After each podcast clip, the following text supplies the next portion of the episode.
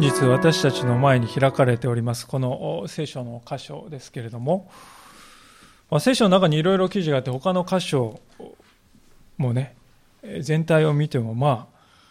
ああるいはまた世の中の出来事と比べてもまあこの最も醜い事件と言ってよいのではないかと思います。まあ、聖書ってね、ホーリーバイブルってホーリー、清い書物だとこう、え見なされている中でどうしてこんなこう目を背けたくなるような醜い出来事が書かれているのでしょうか、まあ、そういうふうに誰もが思うところだと思うんであります。でしかし私は誰もがそのようにですねなんでこんなこと書いてあるのかというこの感想を抱くそこに意味があると思うんですね。そこに聖書がこのことを記す必要があったんだと思います。なぜかと言いますと、このところには人がこう罪に陥るということは一体どういうことなのか。そのこの現実の姿がありのまま書かれているからであります。で、その罪の現実というものをこう私たちが知らされていくことによって私たちはあ罪とはこのようにして人を蝕んでいくのだと。罪とはこのようなものなのだと知ることができてそして備えることができるようになるからであります。聖書という書物は罪からどうしたら救われるかということを書いてある、まあ、簡単に言うとそういう書物だと思うんですけれども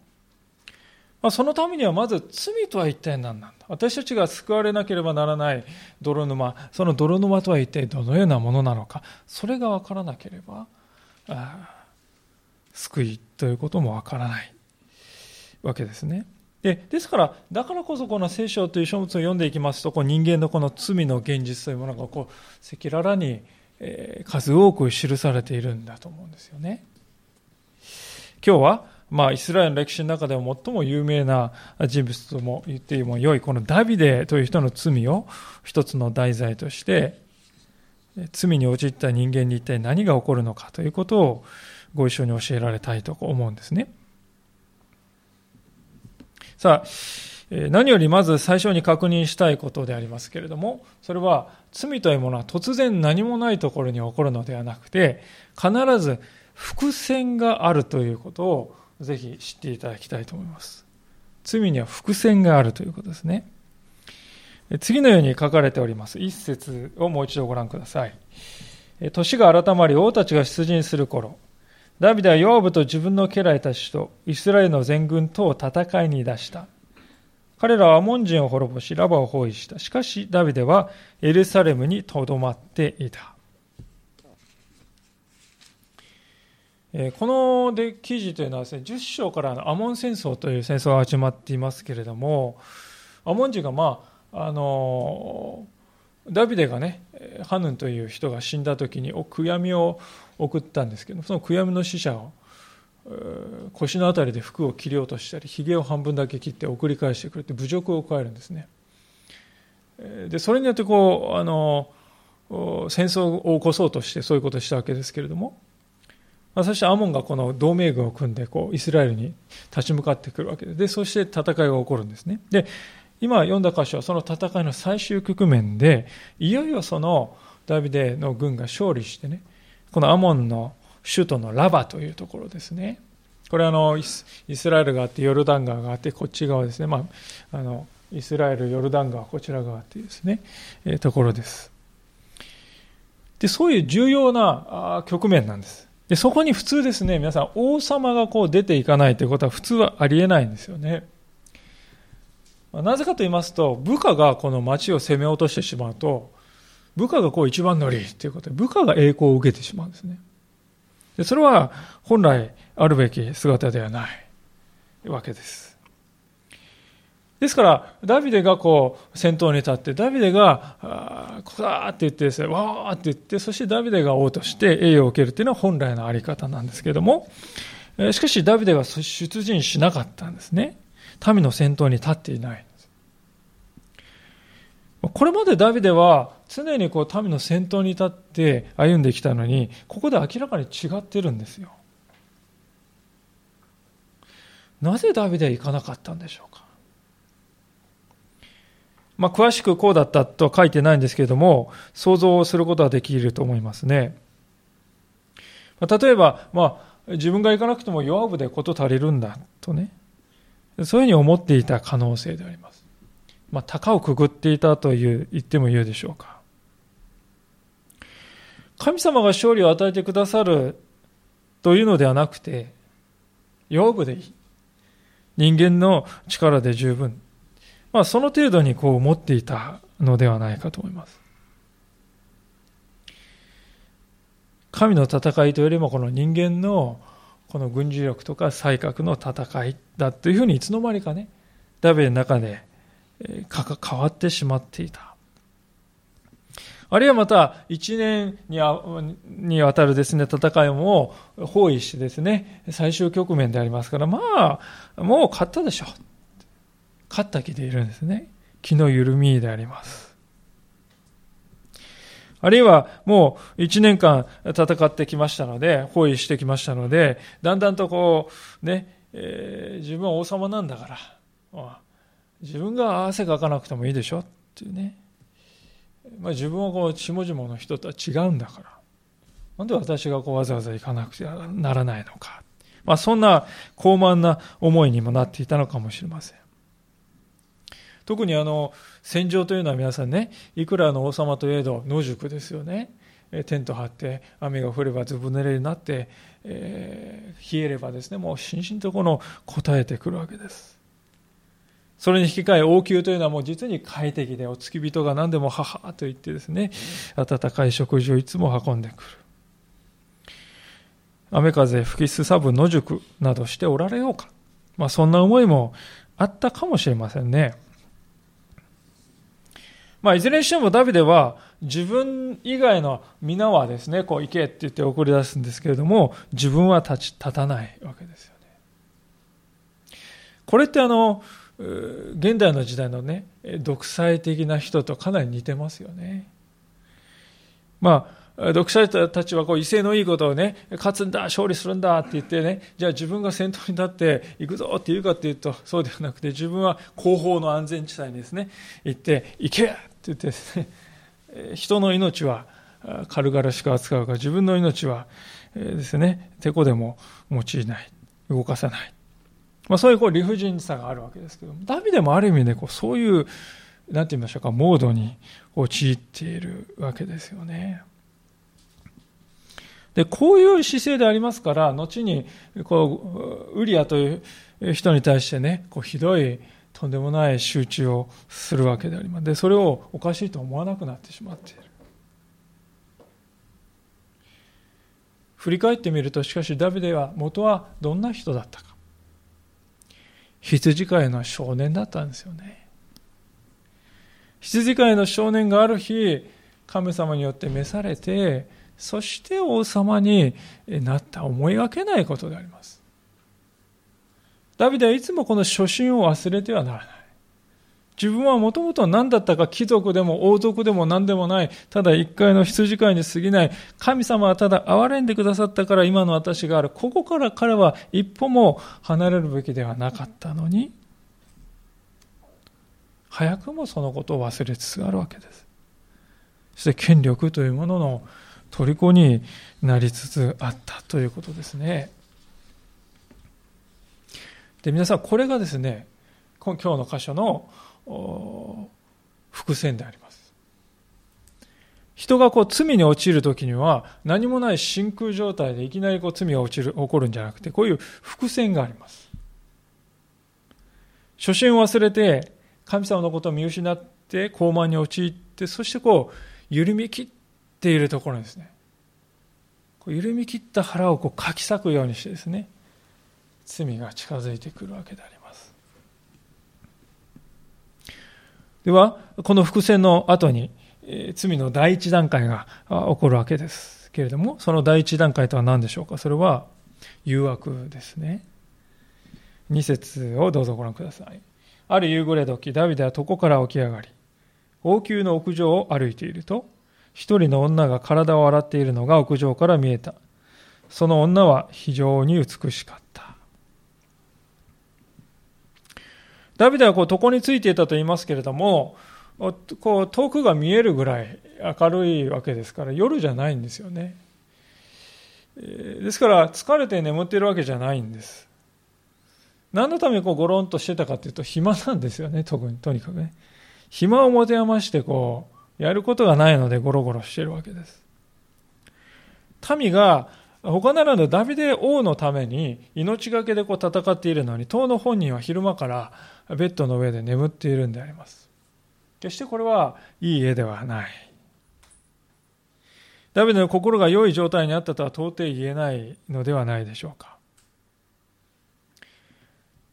その時に何とも不幸なことには、ダビデの家はですね、王宮はこうエルサレムって、まあ、エルサレムって丘ですけれども、丘の上の一番高いところにダビデの王宮はあったわけですよね。ですから、屋上からもう全部360度見渡せるようになっています。でそして見渡して何気なく歩いていたところに飛び込んできたのが、ある女性の入浴のシーンであったと。まおそらく各家庭はまあこういうふうにですね、えー、口の字のように家が建てられて昔の家はこの当時の家は中庭があるんですよねでその中庭で水をですね亀とかに入れてきてそしてこう水浴びをするんですね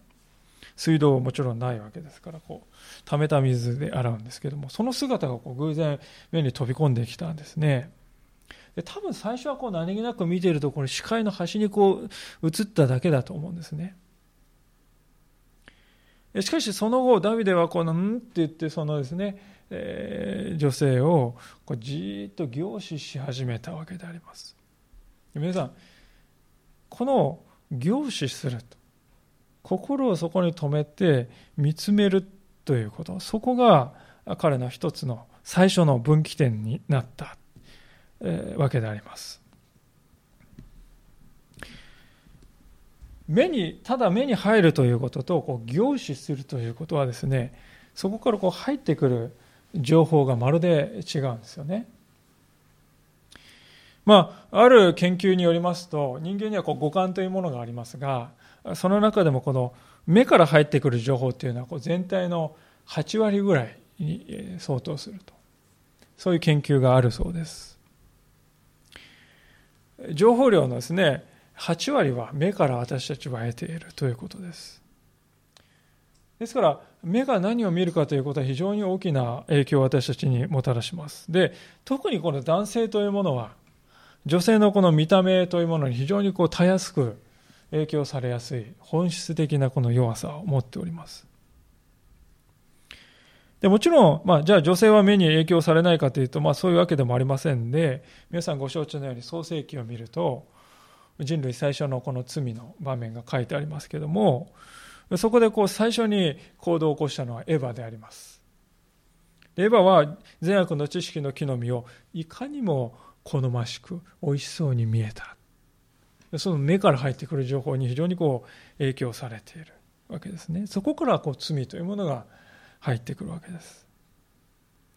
ですから私たちが直面しているこの誘惑の大半の部分はですね目から来ているということを私たちはぜひ今日最初に心に留めておきたいと思うんですね。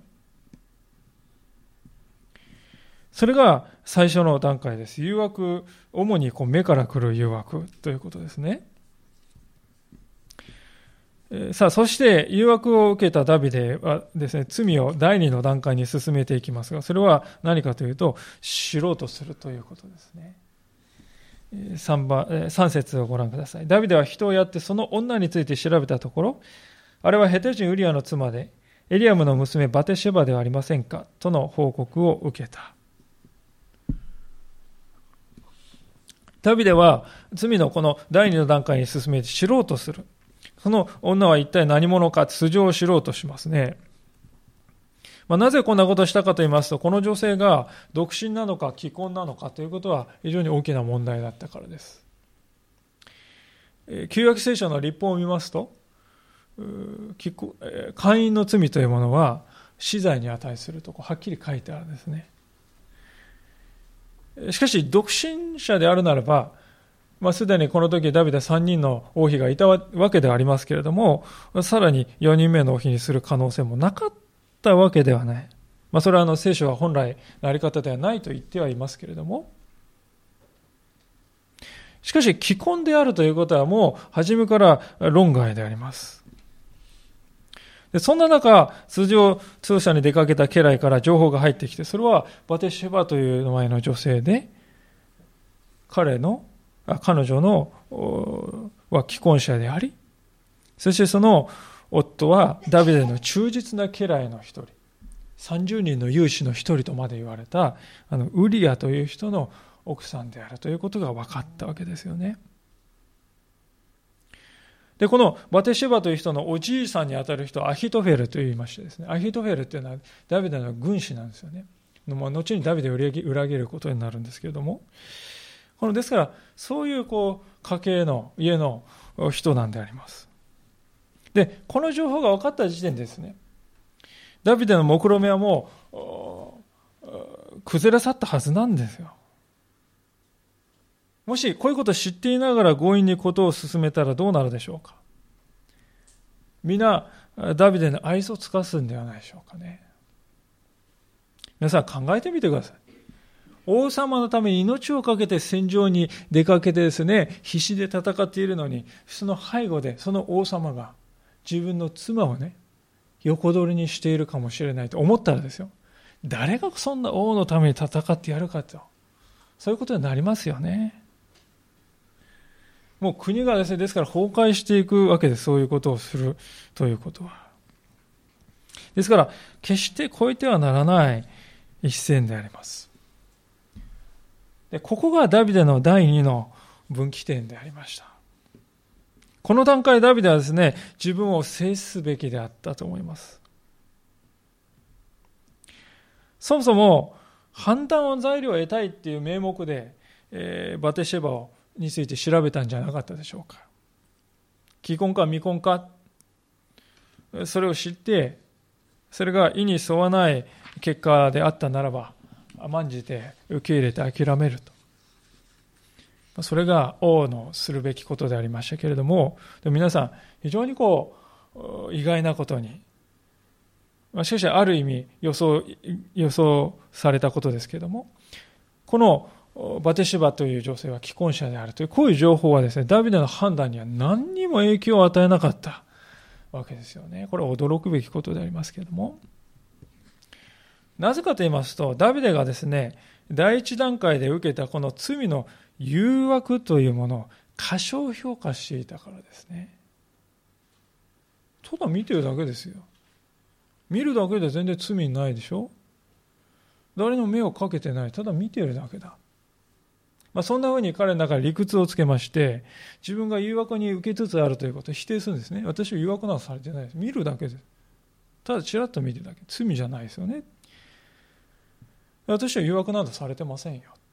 否定しているのでですね、否定しているからこそ次の段階に進むことに危険があるということは気がつかないですよね。誘惑などされてないのはこれは別に問題ないでしょう。情報を集めるだけだ。それから判断すればいいんだ。というわけです。いつでもそこで戻ってこれるんだと。そう考えるんですね。しかし皆さん、自分が道に迷っているということにすら気づいていない運転手は、果たして正しい道に戻れるでしょうか？戻れっこないですよね。自分が道に迷っているという認識がないのに、正しい道に戻れるわけがないですね。で、この時ダビデはすでにそういう状況に陥っているということです。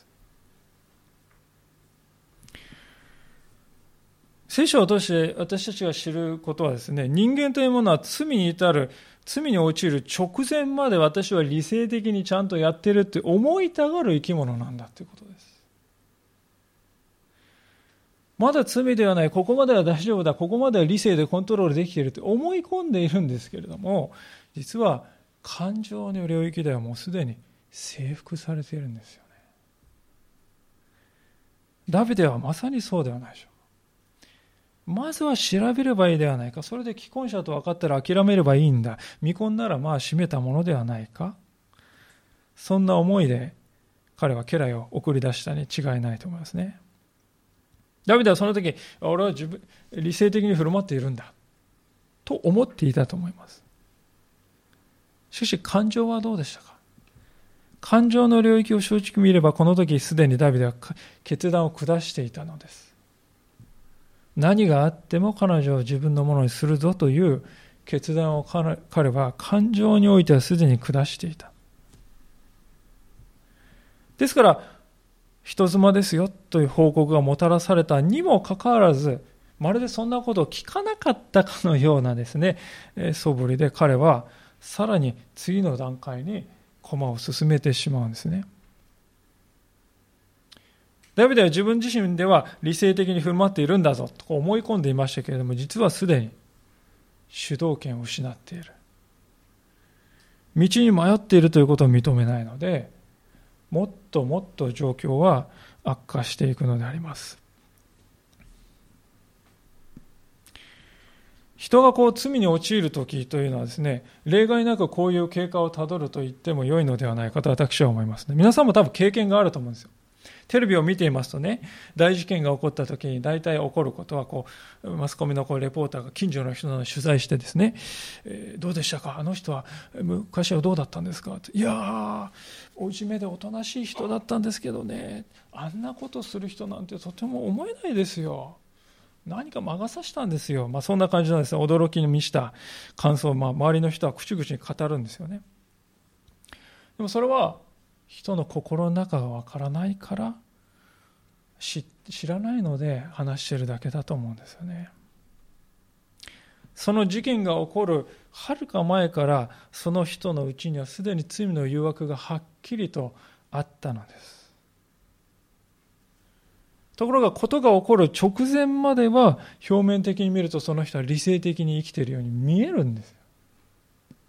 しかし見えるだけです。ダビデも同じでありました。心の中にはすでにマグマがあって、あとはただ噴火の時を刻一刻待つだけってそういう状態だったということです。でこのことを見るときに私たちが学ぶべき教訓というのは、列車を走り始めさせないということですよね。重たい列車をこうひとたびこう走り始めさせたらどうなるかといえば、止まるまでに何百メートルもかかりますよね。机の上にですね、転がりやすいボールがあると分かっているのにですね、その机をわざわざ傾けてはならない。ガスがこうビューってこう部屋の中に充満していると分かっているのにそこでライターをつけてはいけないんですよね。それは愚か者のすることであります。ですから結局のところ誘惑を受けているとこうガスが充満しているとその時にですね火をつけるようなことつまり一歩それを進めるような何かをするということそれをするかしないかというところに全てがかかっているんだということではないかと思います。もしアクションを起こしたらあとは何が起こるかという坂道をどんどん転がり落ちていくだけですね何者もそれを止めることはできないガスが漏れている中でマッチをあえてするならばあとに何が起こるかというとですよねボーンとそれ瓦礫が後に残ってそこまではもう一瞬の出来事であります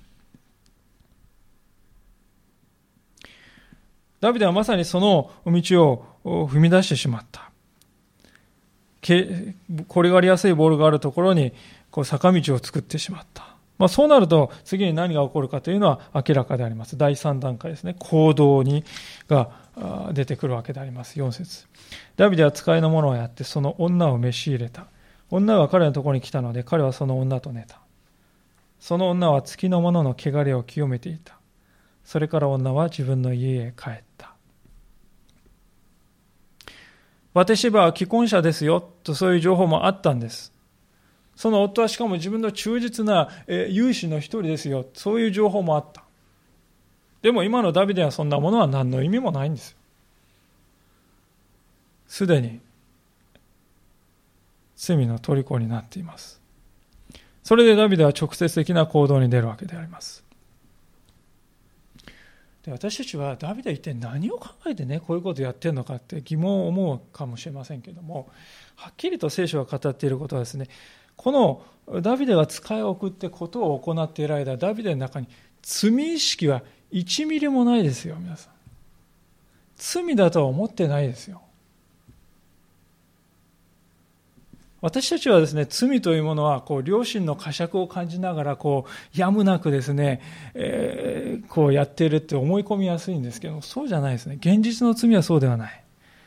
罪を犯している真っ最中の人間はね、罪意識を全く感じないわけであります。罪意識は後から来るものです。逆に言いますと、罪を犯すということは、私たちの罪意識、良心というものを一時的に麻痺させるということであります。罪の呵責に対して麻痺しているからこそ人はですね、何の咎めも感じずに罪を犯せるわけですよ。で麻痺しているからこそ先のことなんて考えないんですね。先のことは考えられないほど麻痺しているからこそ今この瞬間だけにですね心が支配されていくそれでもおかしいとは思わないわけですよねダビデにとって一つ不幸だったことは彼が王様だったことではないかと思います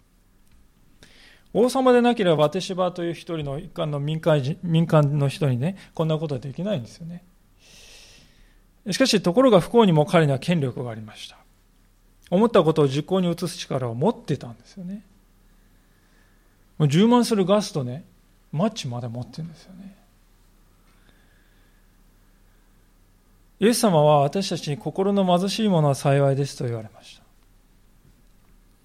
あるいはまた聖書は富や権力や、あるいはまたお酒といったものに警戒しなさいと私たちに繰り返し教えているのはこのためですよね。罪を容易にするですね、罪を犯しやすくする破壊的なその力というものを内側に秘めているからです。折しもバテシバという人はこの時生理が終わった後だったと聖書はっきり証言しています。ですから妊娠の条件はもう完璧に揃っていたわけですよね。でちなみにある人はここでバテシバは抵抗もしない、声も上げない、死ぬ者狂いで自分を守ろうしなかった、これは問題なんじゃないかって、彼女にも罪があるんだ、なんていう人もいますけれども、しかし、ここでダビデが送った使いのものっていうのは原文を見ますと複数形でありまして、多分3人か4人か部隊を送ってるんですよね。えー、完全武装したですね屈強なこの兵士がずらずらと来てですね「おい」って言ってですね来た時にか弱い女性にできることはもう残されてはなかなか残されていない。でもしですね抵抗して、えー、しょうがないって言ってね、えー、王様は引き下がったとしてもですよ。じゃあ戦場にいる夫はどうなるんですか？何が起こるか分かったものではない。しかも夫のウリはイスラエル人じゃないですね。ヒテ人ヒッタイト人ですよ。外人です。まあそういうこといろいろこうバテシバ考えて選択肢は残されていないんだと。本当にこの彼女の苦悩が書かれてはいませんけれども私は痛いほど感じられます。でこの後の展開っていうのもあまりにも予想通りでありまして皆さんも本当にこうこうなるに違いないということはまさにそうなっていくわけですよね人づてに妊娠が報告されてそしてダビデは一転して今度は罪の呵責というものに苛まれなくてはならないようになるんですよね。しかし、転がり落ちていく坂っていうのはどんどんどん傾斜を増していって、罪のどす暗さっていうのはもっともっと深くなっていきますね。こうして罪は第4段階に達します。罪の第4段階は何かといえば、それは隠蔽ですね。隠すことです。6節です。ダビデはヨアブのところに人をやって、ヘテ人ウリアは私のところに送れと言わせた。それでヨアブはウリアをダビデのところに送った。まあ、ダビデの考えたことは至極単純であります。それは、ウリアを戦場から連れ戻して、バテシバと夫婦の営みをさせて、生まれた子供がダビデの子であると悟られないようにするっていうね。えー、もうこれは簡単じゃないか、こんなね。これ実にいいアイデアだと思ったかもしれません。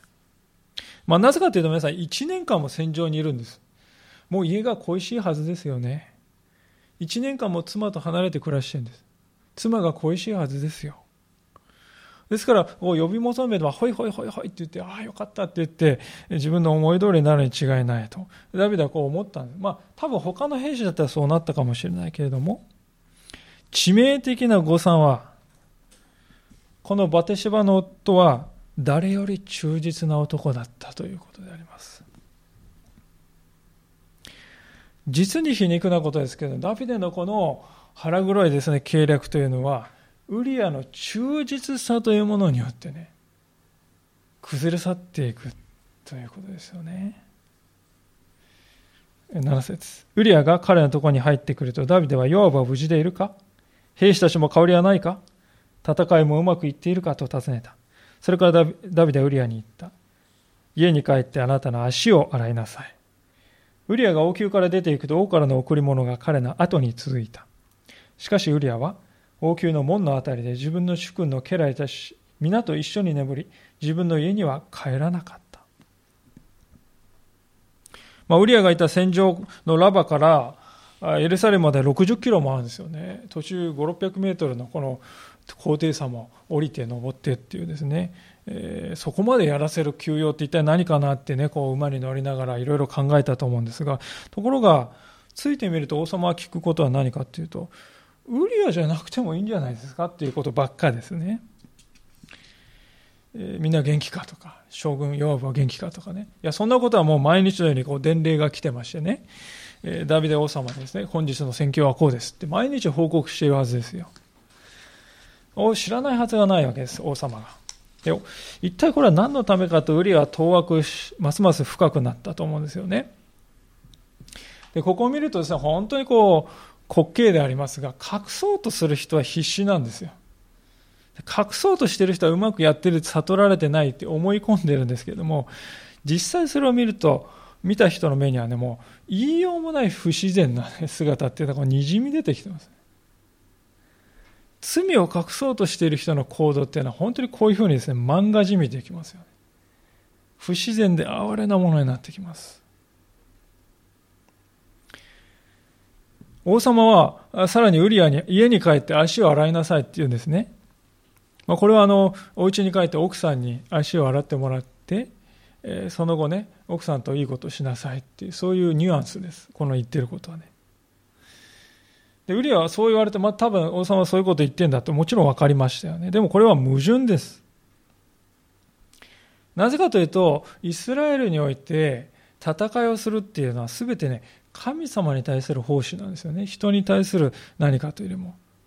ですから、神様の戦いなんですから、勝利を得るためには神様の祝福をいただかないといけないってそう考えられています。ですから、神様の前に勝利のためには清くないといけない兵士たちを、女を遠ざけよう。ね、身を清く保てって言ってね。そして、ダビデを送り出してるんです。ところがですね、ウリア来て、あ家が帰ってね、奥さんといいことしなさい。もう本当にこの自己矛盾の極みであります。自ら定めたことを自ら破らせようとするということ、この矛盾というのは、罪というものはどんなにか人を哀れにしてしまうかということをよく表しています。そればかりか？罪は人までも罪に巻き込む。人までも信仰の道からつまずかせようとしてしまう。そんな力があるんだということですよね。ところがそんなことは知る由もないウリアは家に帰らなかったと聖書は記録しています。それで王様にこう答えるんですよね。11節です。ウリアはダビデに言った。神の箱もイスラエルもユダも仮り用に住みテントに住み私の主人ヨアブも、私の主人の家来たちも戦場で野営しています。それなのに、私だけが家に帰り飲み食いして妻と寝ることができましょうかあなたの前に、あなたの魂の前に誓います。私は決してそのようなことをいたしません。このウリアの言葉っていうのはですね、この前今日の箇所でこうどす黒い暗闇のような箇所ですけど、本当にその中をこう照らす一筋の光のように感じられます。ウリアは自分のことではなくて、神の箱って真っ先にいますよね。神様のことを考えて、そしてダビデのことを王様のことを考えてそして戦友たちのことを考えているそれを第一にしているわけです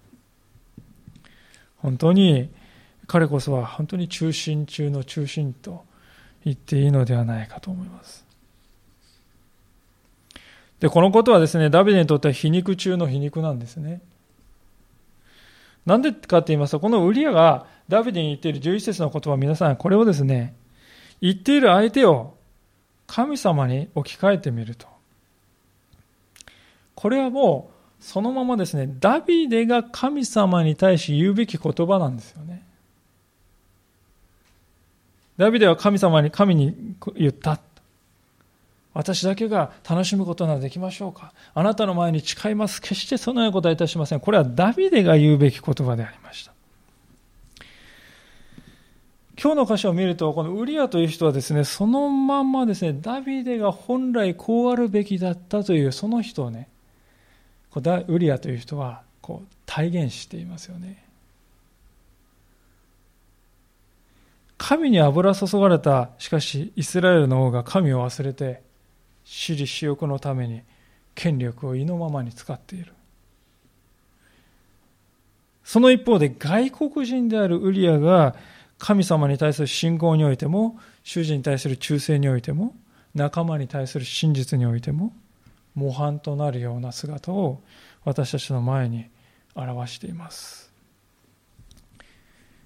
これは強烈な聖書の皮肉でありますが、しかし神様は時にこういうことを私たちの人生にも行われるのではないかと思います。私たちが罪に陥っている時に、神様はあえて私たちの前に私たちは本来歩むべきだった人生を歩んでいる人をあえて置かれるんですよね。それは何のためかっていうとその人を見て自分の真の姿に気づく気づかせるためですそして悔い改めへと導くためであります。実際皆さんこの11節のウリアの言葉はですねダビデの心にこう本当に深く突き刺さったんだろうと思うんですよね。この家来なんと気高いことかそれに比べて自分は一体何と惨めな姿を晒していることよ。なんと我愚かなことよ。なんと我哀れなことよ。多分そういう思いが一瞬でもダビデの心をねよぎったに違いないと思うんですよね悲しいことにダビデはこの思いをこう打ち消してしまうそして、次回以降これは見ますけれども、最終的な破滅へと、坂道をもっともっと加速しながら転がり落ちていくわけですよね。ダビデは最後の望みということでウリアを酔っ払わせてそして家に帰らせれば酔っ払ってわけわかんなくなって ね、えー、奥さんと寝てくれんじゃないかって思いましたけれどもそこでもここでおいてもウリアの真実さが勝利するわけであります。ある人はですからこのことをですね、指してですね、こう言いましてね、酔ったウリアの方がシラフのダビデよりも経験であった言うんですよね。これ本当に、まあ、皮肉でありますけれども、酔ったウリアの方がシラフのダビデよりも経験である。大軍を動かす望む女性を我が物にできるそれが私だとそう思い込んでいた王様がたった一人の男の信仰を覆すことができないこれ以上ないほどの皮肉でありますが罪に陥るということはこのようなことなのだということであります。さあいかがでしょうか？今日私たちはこのイスラエルの歴史の中で一番偉大な王様の一番巨大なスキャンダルを目の当たりにしたわけでありますけれども改めてこの聖書に一体なぜこの記事が書かれたのかということです政治家というものはですね何であれですよ。自分に都合の悪いスキャンダルっていうのはね普通隠しますよね。もみ消すためにあらん限りの姿、ね、権力を使いますよ。しかしダビデのスキャンダルの記録はこのように残っております。もちろん皆さんこれはダビデがね書いていいって承認したからこそ今に残ってるわけですよ皆さん。私はこの記録を読むとき本当にこの聖書の真実さというものにですね打たれる思いがいたします。私たちのこの国はですね本当に過去に自分たちがしてきたことを隠そうとする傾向が最近強まっているんじゃないでしょうか。近隣の国々に対してしたことをね、あれは正義だったとかね、あるいはなかったとか、まあ、そのような本当にこう動きが強くなっております。自分の汚点を隠したいというですね、隠蔽したいという罪の性質だと思います。でも聖書を読むときに、本当に、ここにですね、隠さずに残していく。それは私たちが罪というものはいかに恐ろしいものか、いかに、えー、身近に私たちのうちにもあるものかということを見て、教訓を受けて、そして学ぶために、そのためにこのことは書かれたのであります。私たちはこのダビデの姿一体何を学ぶべきなのでしょうか一番大切なことは罪というものは誘惑を受けた時に処理しなくては、その次の段階に進んでしまってはもう対処することはできないということです。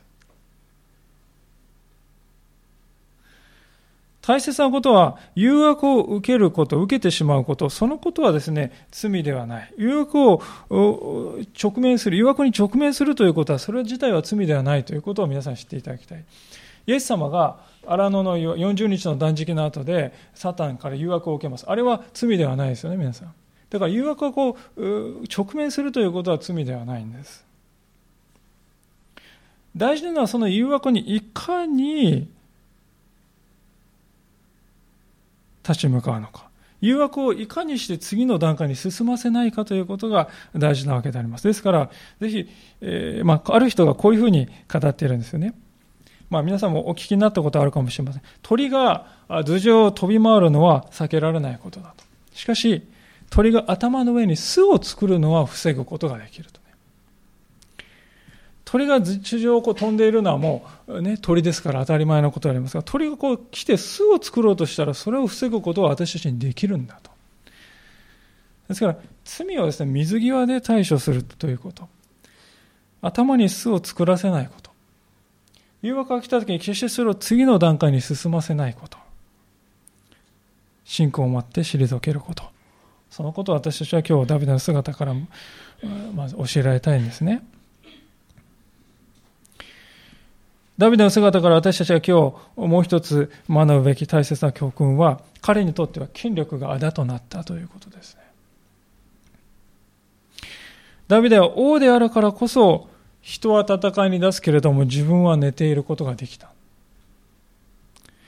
王であるからこそ高い王宮から辺りを見回すことができた。王であるからこそお前行けと言ってバテシバの身辺調査を何の疑いも持たれずにすることができた。王であるからこそ一般の女性を自分の寝床にまで来させる力があった。王であるからこそ隠蔽工作を行う財力があった。まあ、こうしますと、権力や富というものが人間をいかにたやすく泥沼にへと引きずり込んでいくかということがわかるかと思うんですよね。人間というものは弱いものであります。人間というものは弱いにもかかわらず、富や権力が増し加わると、誘惑の力はもうもっともっとはるかに巨大になっていきますね。誘惑はどんどんどんどん大きくなるのに、それに立ち向かう人間はいつまでたっても人間のままです。だからこそ、聖書は、富と権力に注意せよと、私たちに言うわけですね。だからこそ神様はイスラエルに王を設けるなと。私が王なのだからと。最初にそう言っていたんです。ところが民は、いや、他の国と同じように王様がいないとダメだと言って王が生まれた。サウルがいて、そしてダビデがいて、そして、しかしダビデは、ダビデでさえ、このようなところに陥ったわけです。王権というものは人間にはですね、そもそも不釣り合いな力であります。王権というものは神お一人のものであります。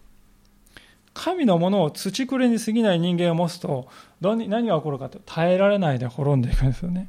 崩壊していきます。ダビデですらそうです。ダビデという人は聖書の中で一番卓越した信仰者であり、